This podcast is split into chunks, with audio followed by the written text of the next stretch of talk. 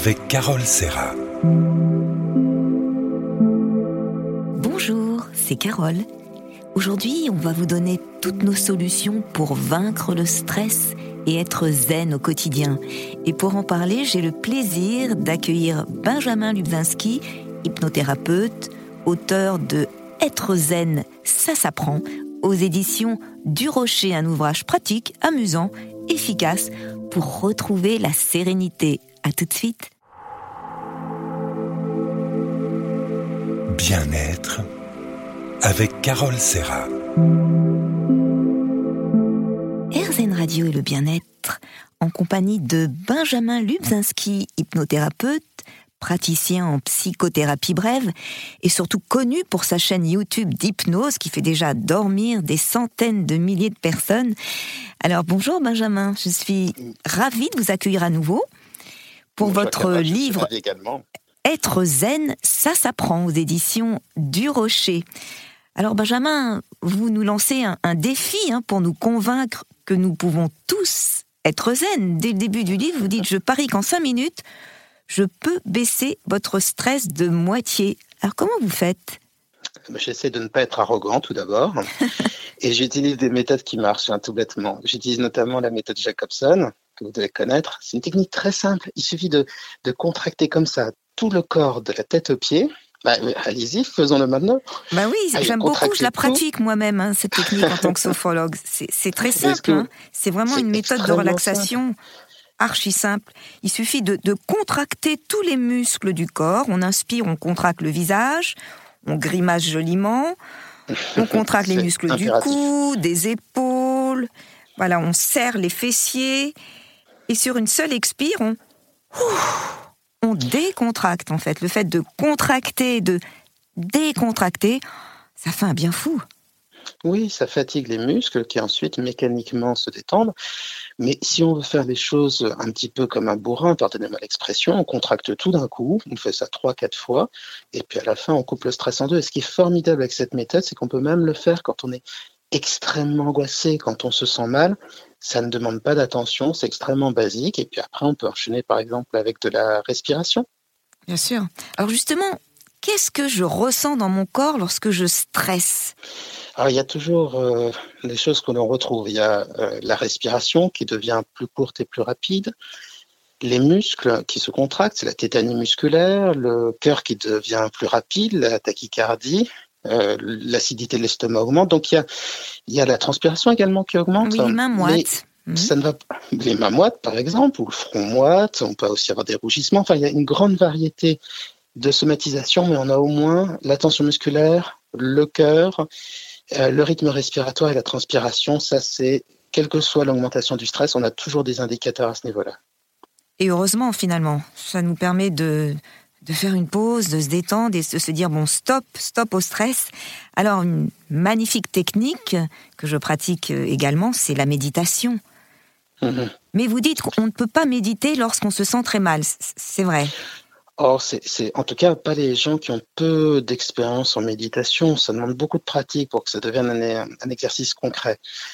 C'est pour ça que dans mon livre, euh, ce que j'invite à faire, c'est à le combiner avec d'autres techniques, par exemple la méthode Jacobson qu'on a vu tout à l'heure, euh, se détendre avec un peu de respiration au départ, ou encore mieux utiliser l'hypnose, parce que l'hypnose, ça plonge dans un état hypnotique, un état de transe très fort, et après, c'est très facile de revenir tout doucement vers un état méditatif. Donc il y a des manières de tricher et d'avoir tout de suite un résultat beaucoup plus patent. C'est vrai, vous dites que si vous vous mettez à, vous concentrer en douceur sur votre respiration, les sensations de votre corps ou de votre souffle, très lentement votre esprit sera tellement occupé que vous n'aurez plus d'énergie pour ruminer. Euh, un joli mot emprunté au bovidé, hein, pour représenter euh, d'une manière métaphorique notre tendance à mâcher, à remâcher nos idées noires.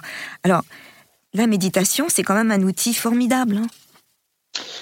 Oui, mais c'est pas le plus facile à mettre euh, à mettre en œuvre parce qu'encore une fois, si on est euh, justement en train de ruminer euh, telle une belle vache de Normandie, on aura du mal à se concentrer sur ses sensations, sur le corps. On aura du mal à accepter ses pensées comme on nous suggère de le faire avec la méditation. Ce qui va être beaucoup plus efficace dans une situation comme ça, c'est de forcer les ruminations. On prend ses idées et on les pousse. Alors ça semble un petit peu paradoxal, mais en fait ça crée une chose qui est très simple. Ça crée une fatigue au bout d'un moment une lassitude, et à la fin on arrête simplement bah, parce qu'on est fatigué de penser. Alors on peut le faire comme ça sur le moment en saisissant une de ces fameuses ruminations et en la poussant, en imaginant bien le, pire et le pire. Et puis sinon on peut le faire aussi par séquence d'une demi-heure par jour, baisser de semaine en semaine. Heureusement le temps est consacré. Et ce qui est formidable, c'est que ça apprend à arrêter de penser mais sans demander des semaines ou des années de pratique. En général, en trois semaines, on apprend l'essentiel qui a arrêté de penser. Donc, il y a, vous voyez, la méditation est un très bel outil, mais c'est pas toujours le plus simple, le plus pragmatique, celui qui apportera aussi le plus de résultats sur, euh, sur un temps court. Donc, tout, à fait. tout le but de, de mon livre, ça va être d'organiser justement un programme sur huit semaines extrêmement pragmatique pour développer des apprentissages qui permettent d'apprendre à être calme, calme dans son corps, calme dans sa tête, etc. Alors arrêtons de penser pour être zen. Merci Benjamin, on se retrouve dans un instant. Bien-être avec Carole Serra. RZN Radio et le bien-être, toujours en compagnie de Benjamin Lubzinski qui nous dit être zen, ça s'apprend. Et oui, c'est pas un coup de baguette magique, être zen, c'est du travail, Benjamin. Oui, c'est un vrai travail. Heureusement, ça peut se faire sur un temps euh, raisonnable, de huit semaines, deux mois de travail, ça peut aller. Moi, en fait, je me bats contre une idée, c'est celle de la fatalité du stress. Il y a beaucoup de personnes qui se disent, euh, voilà, je suis né stressé, j'ai toujours été stressé, mes parents sont stressés, c'est génétique, c'est dans notre famille, je ne peux rien faire. Comme si le stress était vraiment une partie de leur personnalité. Mais Heureusement, ce n'est pas le cas. Et ce qu'on voit, c'est que quelle que soit la vie qu'on a, les difficultés, l'environnement dans lequel on, grandit, on se développe, on évolue, apprendre à être zen, ça se fait d'une manière très structurée. Et finalement, ces apprentissages ont le bon goût ensuite de rester. Donc l'important, c'est de ne pas accepter l'idée d'être anxieux. Oui, j'ai du stress, mais je peux apprendre à être calme. Ça, c'est positif. D'ailleurs, il y a beaucoup d'exercices qui nous montrent qu'on peut tous y arriver. Par exemple, un exercice d'auto-méditation, d'auto-hypnose, euh, à lire au rythme de ses sensations. Alors c'est vrai que le texte est bien précis, mais il suffit de lire ce texte. Je commence à lire ce texte, je parle ah, doucement. avec votre belle voix, Carole, c'est sûr ça marche pas. Hein. Je prends le temps de respirer en douceur. Dès que je vois ces trois petits points sur la feuille, je prends une inspiration lente, je la savoure comme une bouffée d'air pur. C'est vrai que de parler comme ça, on se détend soi-même, c'est merveilleux. Ah oui, bah, moi je crois que la lecture est une forme d'auto-hypnose. Pour moi, la, différence entre un hypnothérapeute et un conteur, c'est la suivante. Un, un, conteur vous raconte une histoire et vous plonge en transe, alors qu'un hypnothérapeute vous plonge en transe et après vous raconte une histoire. Mais essentiellement, on est sur deux métiers qui sont très proches. Simplement, le langage hypnotique permet euh, à n'importe qui de rentrer dans un état de transe sans aucun effort. Alors, le plus souvent, ça se fait en direct, mais ça peut se faire euh, par des vidéos comme sur ma chaîne YouTube, ça peut se faire avec des, euh, des MP3 comme dans mon livre ou d'autres MP3 bien sûr, et ça peut se faire aussi par le vecteur d'un livre. Dans mon premier livre qui traitait du sommeil, il y avait une nouvelle hypnotique assez longue dont le but était de vous endormir. Et comme c'était le langage hypnotique tel qu'on le fait en cabinet, hein, classique qui était utilisé, eh bien ça fonctionnait très très bien. Il y a aussi des petites astuces derrière, derrière ce texte. Hein. C'est par exemple, il y a des points de suspension assez fréquemment qui ont pour but de faire des pauses, de ralentir sa respiration, alors que on est déjà en train de rentrer en transe, la respiration aussi se ralentit et ça se fait tout seul. Ça fait partie, des petits défis que je mets dans, mon livre avant de les utiliser d'une manière plus sérieuse sous forme d'exercice. Et vous dites que vous aimez le stress car il se soigne facilement. C'est vrai qu'il y a des petits protocoles, il y a des simples exercices de relaxation par exemple. Une relaxation pratiquée régulièrement, elle a des effets très bénéfiques. Elle soulage, elle renforce le frein à stress et elle permet de se désensibiliser au stress. Et ça marche, hein, vraiment. Mais Il n'y a pas de, de simple exercice de relaxation. En fait, tous les exercices de relaxation sont efficaces. Il y a simplement quelques petites règles à observer. C'est important de pratiquer la relaxation très fréquemment et tous les jours idéalement, parce que comme ça, ça permet justement de renforcer le frein à stress dont vous parliez tout à l'heure, le système parasympathique. Et puis il y a aussi une autre chose à se dire, c'est mieux de pratiquer la relaxation avant les moments où on est stressé qu'après, parce que si on affronte un stress quel qu'il soit, un patron désagréable, un lundi qui commence mal, ou peu importe, une phobie, si on le fait en étant relaxé, ça crée un effet de désensibilisation. Donc, je dis que la relaxation n'est pas simple parce qu'en fait, ça crée un véritable apprentissage de calme. Le plus souvent, malheureusement, les gens ne se rendent pas compte. C'est-à-dire qu'ils pratiquent euh, un peu de sophrologie, un peu d'hypnose, un peu de méditation, un peu de respiration, un peu de détente musculaire ou que sais-je. Tout à fait. Ils font tellement peu qu'ils n'en perçoivent pas les résultats. Il faut juste passer la seconde, le faire beaucoup plus fréquemment, et pour ça, il faut avoir un programme qui soit réaliste et pratique à mettre en place. Surtout pratique, parce que si vous avez une très belle technique, mais que vos patients ne l'appliquent pas, bah, malheureusement, c'est une technique complètement inutile. Merci Benjamin, on va se désensibiliser au stress, un peu comme les antibiotiques. À tout de suite. Bien-être avec Carole Serra. RZN Radio, le bien-être, toujours en compagnie de Benjamin Lubinski qui nous parle du stress et qui nous dit qu'on peut tous être zen. Benjamin, vous dites J'aime le stress car en le traitant, on élimine 80% des problèmes courants. On soigne tout? Oh, bah, presque tout. Évidemment, c'est un chiffre un petit peu bidon, c'est un chiffre inventé, mais qui, à mon sens, correspond à une réalité. C'est-à-dire que considérez cela. Les crises d'angoisse, ce sont des pics de stress, tout simplement.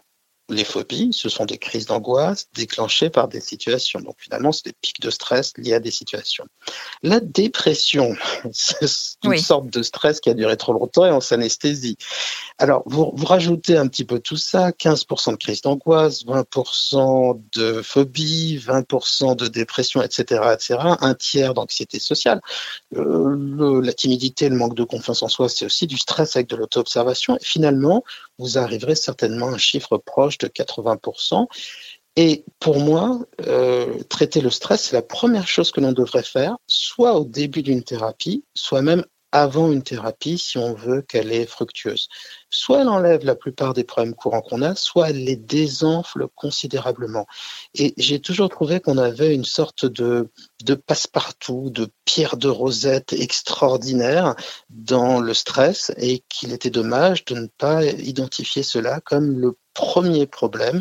Et pourtant, ben, ma foi, quand, quand, vous regardez tout ce qui est psychopathologie, quand vous regardez l'origine des insomnies, des dépressions, ben, à chaque fois, il y a le stress.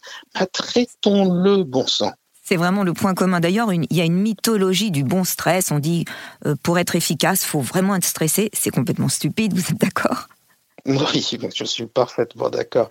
J'avais des, des, patients comédiens qui me disaient, moi, si je ne vomis pas avant d'aller sur scène, je sais que je vais être mauvais. Mais le fait de stresser n'a jamais rendu bon. Simplement, imaginez, euh, par exemple, pour les comédiens, comme ils sont stressés à chaque fois qu'ils n'ont pas le choix que d'être bons sur scène, ils vont associer cette impression. C'est comme les gens qui fument des cigarettes pour se détendre. La cigarette, c'est un excitant. La nicotine est un excitant. Donc en fait, la plupart des gens ont l'impression, par exemple, qu'ils sont meilleurs quand ils sont stressés, qu'ils sont meilleurs quand ils travaillent entre 2 heures et 5 heures du matin. Mais ce sont des simples associations. Dès qu'on est stressé, on est moins concentré, on mémorise moins. Et donc finalement, la productivité baisse. Et puis il y a peut-être aussi quelque chose d'un petit peu sadique. C'est-à-dire à une époque, il y avait des managers qui vous regardaient bizarrement si vous sortiez à 18 heures et qui vous disaient, tu prends ton après-midi? Peut-être que tu seras un petit peu plus stressé hein, si tu veux être un peu plus efficace, un peu plus appliqué c'est en train de disparaître progressivement, ça existe encore, hein, je ne le cache pas, mais en tout cas, il est temps que l'on détruise ce mythe du bon stress. Le seul bon stress, vous voyez, c'est pour échapper à un tigre à dents de sabre, là où votre corps a besoin de courir vite, d'avoir peur, d'avoir des ailes. Disons que le stress, c'est un super pouvoir qui se consume très très vite et qu'il sert uniquement à éviter des dangers ou à savoir ce qui ne va pas, c'est quand même utile, mais ce n'est pas quelque chose à cultiver ça ne vous rendra pas meilleur, bien au contraire. Tout à fait. Benjamin, ici, on commençait à faire baisser le stress sans le moindre effort? En tout cas, on y arrive avec l'hypnose, qui exerce comme un massage sur le cerveau. ça, permet vraiment d'accéder à un état de calme sans le moindre effort. Les muscles se détendent, les pensées s'apaisent, le, corps se relâche. Une détente qui s'installe toute seule, c'est merveilleux.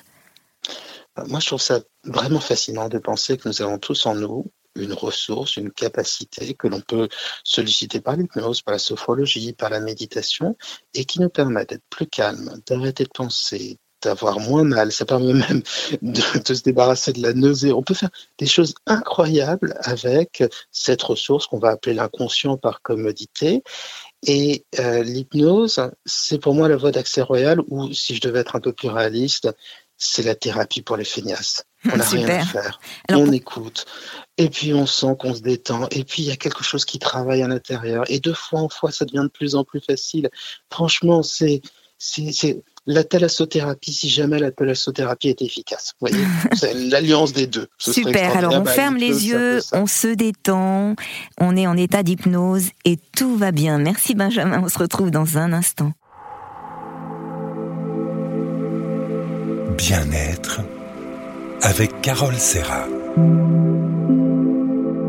RZN Radio et le bien-être, toujours en compagnie de Benjamin Lubzinski, hypnothérapeute et coach, auteur également de Bien dormir, ça s'apprend aux éditions du Rocher. Aujourd'hui, il nous parle du stress, être zen, ça s'apprend.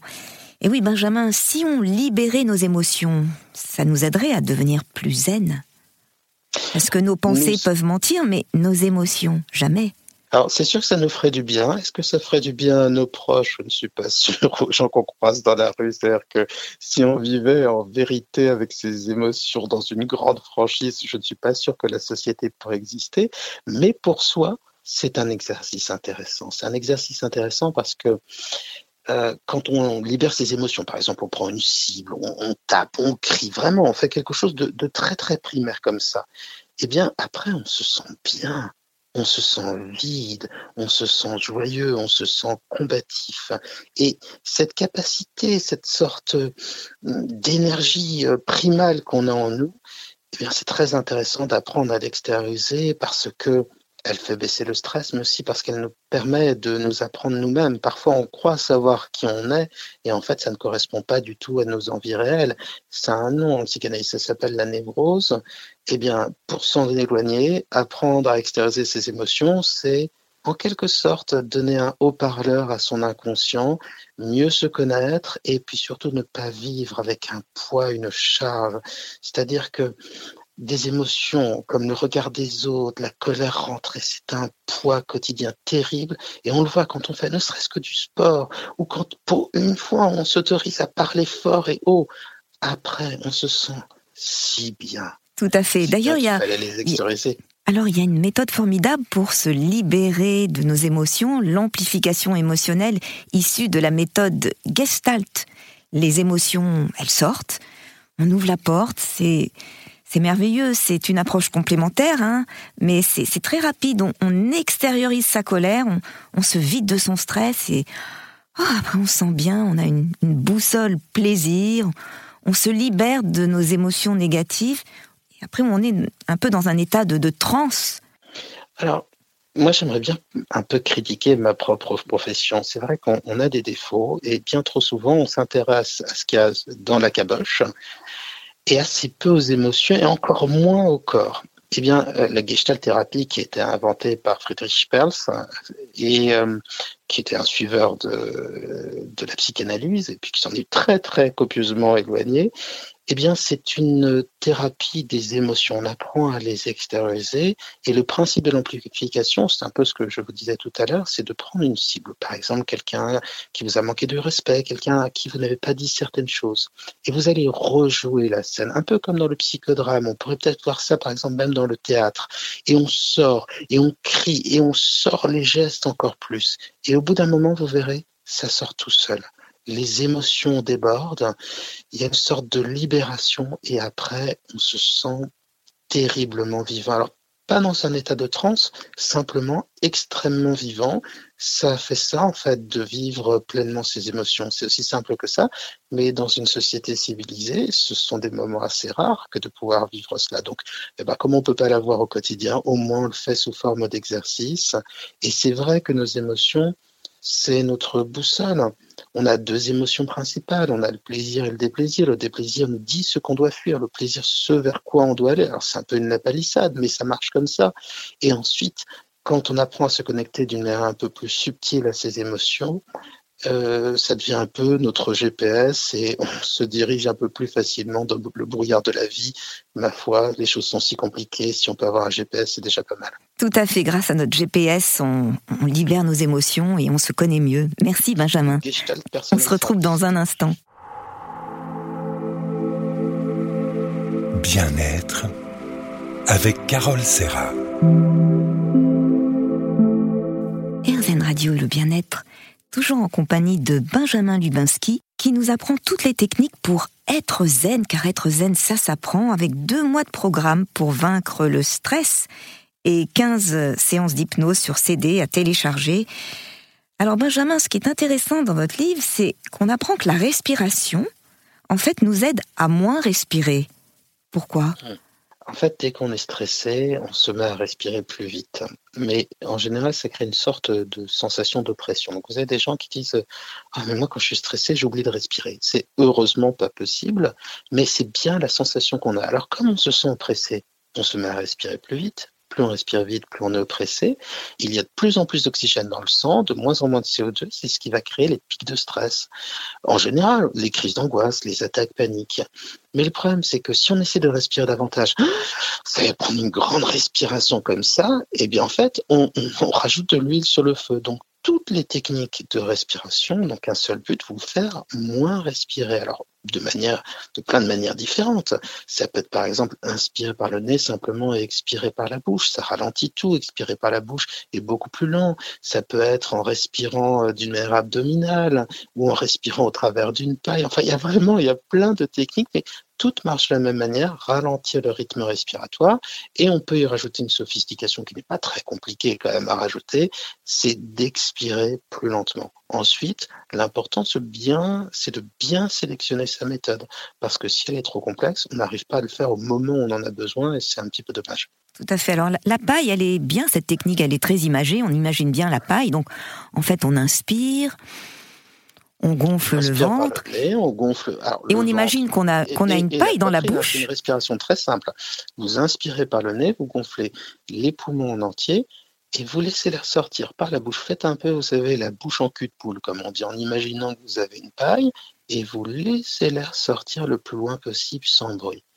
Et mettre cette position des lèvres, alterner le nez et la bouche, et eh bien très rapidement, on ralentit la respiration, euh, l'oxygène diminue, le CO2 augmente, on se sent de moins en moins oppressé, de plus en plus libéré, et plus on va pratiquer, plus on va apprendre à respirer lentement, parce qu'il n'y a pas un, comment dire, pas forcément 5 secondes à l'inspire, 6 secondes à l'expire, on peut faire des choses beaucoup plus lentes, et plus on maîtrise la même technique, plus la baisse de stress est rapide. Mais c'est quelque chose de mécanique, c'est-à-dire que n'importe qui est censé pouvoir y arriver du moment qu'il pratique d'une manière un peu scolaire euh, la technique et qu'il fait bien attention à ne pas respirer trop vite. Ça, c'est combien de fois j'ai vu des patients qui avaient des crises d'angoisse et qui disaient il faut que je respire, il faut que je respire, je respire profondément. Et en fait, ils se déclenchaient eux-mêmes leur crise d'angoisse. Tout à fait. Donc, l'idée, c'est c'est vraiment plus longue et votre expiration par la bouche, meilleur sera votre lâcher prise. Ça aussi, je le pratique au quotidien avec des patients, ça marche très bien. Et puis, il y a aussi le home. Euh, j'aime beaucoup ce son home. Donc, on inspire, on ralentit la respiration. Et sur l'expire, eh bien, il y a ce home qui permet vraiment une vibration de tout le corps, qui permet d'être en pleine conscience. On le pratique au yoga, mais ça fait vraiment du bien, ce home. Dans mon livre, j'ai appelé ça le homme euh, laïque euh, parce que je voulais que tout le monde puisse se l'approprier. Euh, c'est vrai qu'il y a un côté un peu new age quand on dit homme, on imagine, les temples, le Tibet, le yoga, enfin plein de choses qui se mélangent, qui sont pas très claires dans le public en, en, Occident, alors qu'en fait, que l'on soit dans une, spiritualité ou pas, peu importe. Si on fait vibrer un O comme ça, simplement, pas forcément même un homme, simplement le son O, eh bien, ça pousse à ralentir l'expiration. C'est une sensation qui est, c'est vrai, il y a une sorte de vibration, c'est très agréable, c'est facile de se concentrer dessus. Donc, on revient un petit peu dans une idée, une idée de méditation. Et donc, finalement, on a quelque chose qui est très vivant, qui marche toujours de la même manière. On, ralentit la respiration et l'expiration en particulier, mais on y rajoute une, une sorte de vibration extrêmement agréable. Et ma foi, on n'a pas besoin d'être bouddhiste pour le pratiquer, et, tant mieux. Benjamin, les pauses détente aussi sont très importantes. Vous le dites dans votre livre, trop de travail tue le travail. Et c'est vrai qu'au bout de 45 minutes, bah, notre attention diminue. Ce sont en fait les pauses qui rendent productif et pas le travail. Entre 12h et 14h, faire une pause sieste, par exemple, eh bien c'est un gain de productivité c'est vital. C'est-à-dire que au bout de 45 minutes, comme vous le notiez, notre attention baisse, la concentration, la mémorisation. Et si on dépasse une heure et demie, ça devient la catastrophe. Parce qu'on a ce qu'on appelle les cycles ultradiens. C'est des moments comme ça, toutes les heures et demie, où on décroche complètement. Et si on essaie de continuer à travailler, la productivité va baisser. Donc ça ne sert à rien. Donc ce qui est important, c'est de prendre au minimum des pauses toutes les heures et demie prendre une vraie pause d'une heure euh, au niveau du déjeuner parce que c'est le moment où on a ce qu'on appelle le creux méridien. C'est encore une fois, c'est pas moi qui décide, c'est le corps qui décide. C'est à ce moment-là, l'activité métabolistique du corps baisse, donc il faut absolument soit faire une sieste, soit se reposer ou au moins, oh, très bien faire de la relaxation aussi, ou au moins faire une longue pause, et puis ensuite continuer comme ça à avoir des pauses toutes les heures et demie. Et alors une chose qui change tout, mais c'est bête comme tout, c'est d'avoir des horaires spécialisés. C'est-à-dire pour la première heure et demie, on va travailler sur un seul type d'une seule chose en particulier ou un type de chose et puis ensuite peut-être qu'on va faire une heure euh, de mail et puis ensuite encore un autre type de chose etc etc en faisant ça, on apprend à ne pas brasser de l'air, à ne pas stresser, on est beaucoup plus efficace. C'est ce que les Américains appellent le deep work. Donc si vous vous offrez ça comme changement, des pauses et une seule activité par plage horaire, eh ben, ça va changer votre vie. C'est parfait, c'est parfait. Faisons tous des pauses détente pour être zen. Merci Benjamin. Bien-être avec Carole Serra. Et le bien-être, toujours en compagnie de Benjamin Luzinski, qui nous aide à rester zen au quotidien. Alors Benjamin, si on se débarrassait des pics de stress, vous avez une méthode, c'est forcer votre stress. Pensez-y plus fortement. Ça marche vraiment? Oh bah oui, heureusement que ça marche. Sinon, je ne le conseillerais pas. En fait, tout le monde a fait l'expérience suivante. Quand on lutte contre un stress, le stress a tendance à se renforcer. Donc, par exemple, si on pique un phare, si on rougit, on a un flush, si vous essayez de le cacher, vous allez le sentir euh, encore plus brûlant toutes les sensations de stress en général, plus on essaye de lutter et plus elles ont tendance à se renforcer. Mais en fait, il y a une expérience assez unique à faire. C'est au moment où on se sent stressé, on force les sensations de stress, qui est complètement paradoxal.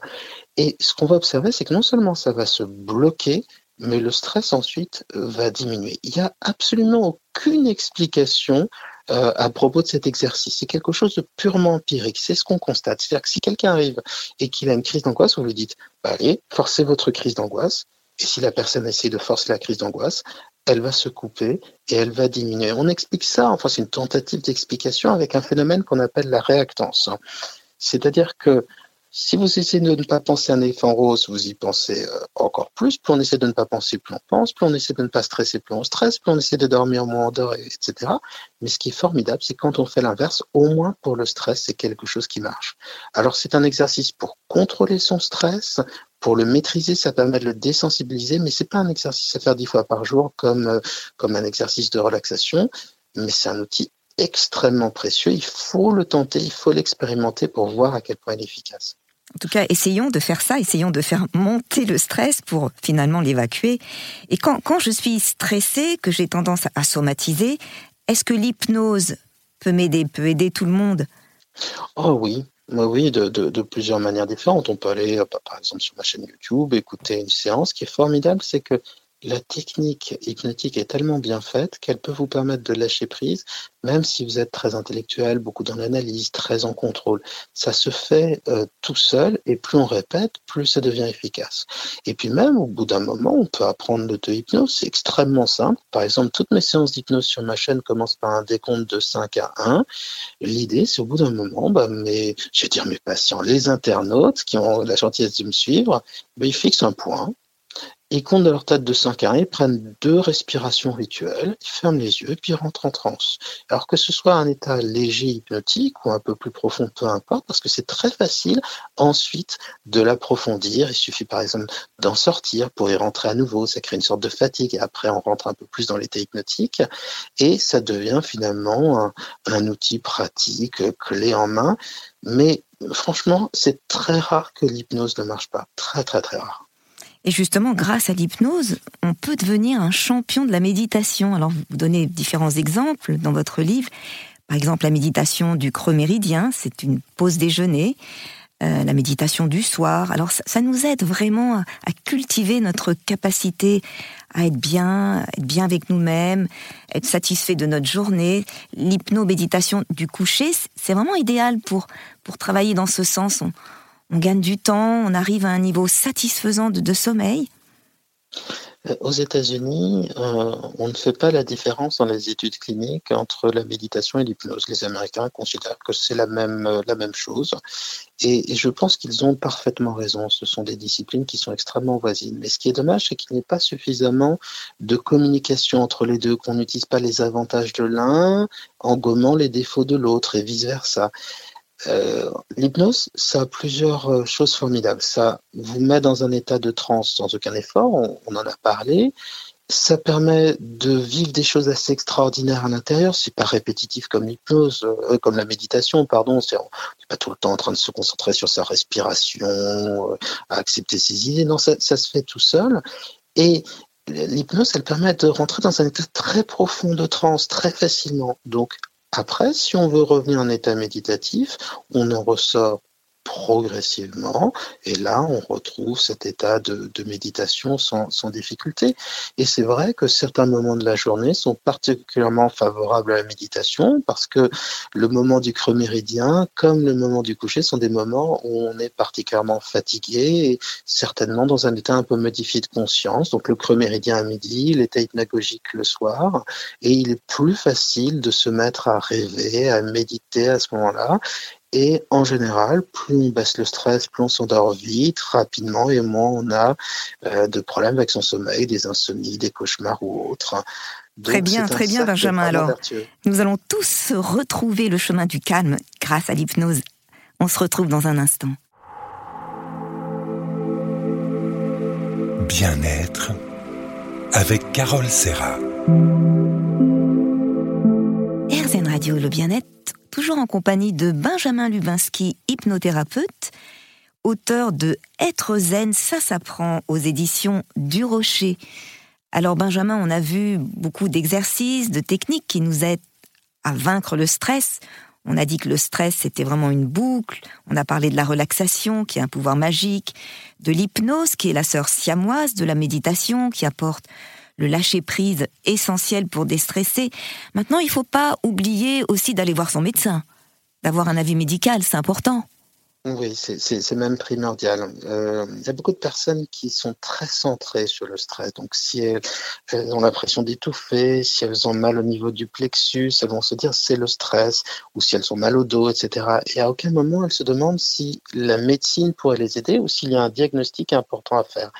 Et donc moi, quand je consulte euh, mes patients pour la première fois, on fait un point et s'il y a quelque chose qui laisse, ne serait-ce que supposer la possibilité d'un problème médical, je les redirige toujours vers le médecin ou vers des spécialistes. Je donne toujours un exemple très simple. J'avais un patient qui est venu me voir pour des crises d'angoisse. Il était déjà à l'hôpital, il avait vérifié euh, un peu tout avec un, médecin qui faisait de la, médecine générale. Et je lui ai dit, on va travailler, c'est bizarre vos symptômes, on va travailler, on va baisser votre stress, mais s'il y a des choses qui restent, vous allez retourner à l'hôpital. Effectivement, une partie de ses crises d'angoisse sont parties, mais il avait toujours les mêmes types de douleurs. Je lui dit non, c'est pas possible, allez à l'hôpital. il a subi une angiographie, c'est un examen des, des, vaisseaux sanguins, et il avait un problème cardiaque grave qui a pu être euh, opéré, et peut-être que trois ou quatre ans plus tard, il en serait mort. Donc, c'est pas pour dramatiser les choses, c'est simplement pour dire que il ne faut pas faire comme si tout était lié au stress. Et parfois, c'est un tort que les psys, comme les médecins, peuvent avoir. C'est tellement facile d'expliquer nos problèmes par le stress qu'on en devient paresseux. Il peut y avoir d'autres problèmes. Les plus courants, c'est ce que je vous disais, des reflux gastro-œsophagiens, des problèmes de rhumatologie. C'est des choses qu'on voit tous les jours et qui se traitent très bien. Donc, à mon sens, il faudrait aussi toujours passer par cette case-là. C'est primordial. Oui, c'est vrai qu'il ne faudrait pas euh, oublier euh, ce côté médical, car on peut passer à côté de maladies euh, importantes. Et c'est vrai que le diagnostic médical est toujours le, bon et le, meilleur, en fait. Moi, je sais qu'en tant que sophrologue, je, travaille toujours en collaboration avec des médecins, des psychologues, des psychiatres. Et, et je demande aussi des, l'avis médical, en fait, pour être sûr du diagnostic. Oui, c'est primordial. Et puis parfois, c'est aussi bêtement complémentaire. C'est-à-dire que quelqu'un qui se sent extrêmement angoissé parce qu'elle a des reflux gastro-œsophagiens, des acidités d'estomac, eh bien, si vous arrivez à guérir grâce à la médecine son problème, son stress va baisser en fait, sans rien faire. Et vous avez parfois des gens qui ont des crises d'angoisse ou des problèmes très graves. Ils pensent que c'est essentiellement psychologique, alors que, en le traitant d'un point de vue médical, on arrive à couper la boucle. Donc, c'est évidemment pour éviter le grand risque, mais c'est aussi pour se donner une chance et une efficacité supplémentaire. Et c'est pour ça que moi, je n'oppose pas du tout les techniques et je pense effectivement qu'une approche multidisciplinaire euh, est, est, très importante et évite de faire des erreurs. Et puis c'est rassurant d'avoir un diagnostic, on sait ce qu'on a. Parce qu'il y a beaucoup de gens qui s'imaginent avoir des choses aussi qu'ils n'ont pas. Enfin, il y a tout un côté imagination. L'hypochondriaque, ça, fait des, des, choses extraordinaires dans le corps. Hein. ça crée des stress euh, euh, vraiment néfastes et c'est dommage. Donc mieux vaut savoir exactement l'état de son corps, où on en est, ce qu'on a vraiment. C'est rassurant. Alors, Benjamin, si on s'offrait un, cadeau pour essayer d'être heureux en 2022 Si, je dirais, euh, il y a peu de chances que notre année soit formidable. 2021 n'a pas été extraordinaire, 2020. Alors, pour essayer d'être heureux, je conseillerais d'apprendre à être serein. Au moins, l'adversité a ça de bon, c'est qu'on peut toujours apprendre à être calme même quand ça va pas. C'est, ma foi, je crois, un beau lot de consolation qu'on peut garder ensuite. Donc, euh, une année pourrie, mais soyez zen. Mais être bien, ça s'apprend et en se vidant de, de, de, son énergie négative, en devenant optimiste, eh bien, on devient zen et on se sent beaucoup mieux dans sa vie. Merci beaucoup, Benjamin, et à très bientôt. Merci pour vos conseils.